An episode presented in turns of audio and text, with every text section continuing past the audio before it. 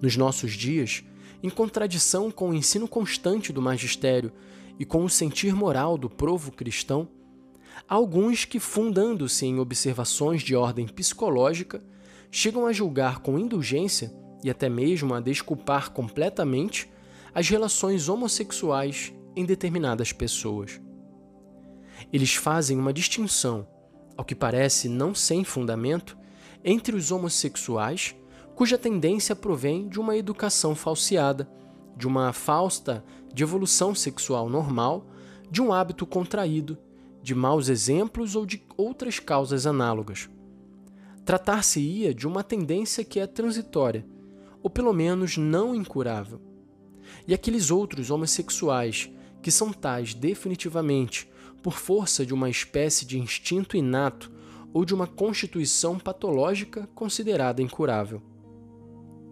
Ora, quanto a esta segunda categoria de sujeitos, alguns concluem que a sua tendência é de tal maneira natural que deve ser considerada como justificante, para eles, das relações homossexuais, numa sincera comunhão de vida e de amor análoga ao matrimônio, na medida em que eles se sintam incapazes de suportar uma vida solitária.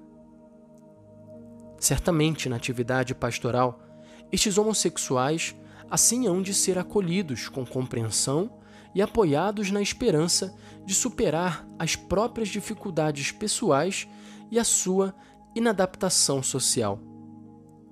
A sua culpabilidade há de ser julgada com prudência. No entanto, nenhum método pastoral pode ser empregado que, pelo fato desses atos serem julgados conforme com a condição de tais pessoas, lhe venha a conceder uma justificação moral. Segundo a ordem moral objetiva, as relações homossexuais são atos destituídos da sua regra essencial e indispensável. Elas são condenadas na Sagrada Escritura como graves depravações e apresentadas aí também como uma consequência triste de uma rejeição de Deus. Este juízo exarado da Escritura Sagrada não permite, porém, concluir que todos aqueles que sofrem de tal anomalia são por isso pessoalmente responsáveis, mas atesta que os atos de homossexualidade são intrinsecamente desordenados e que eles não podem, em hipótese nenhuma, receber qualquer aprovação.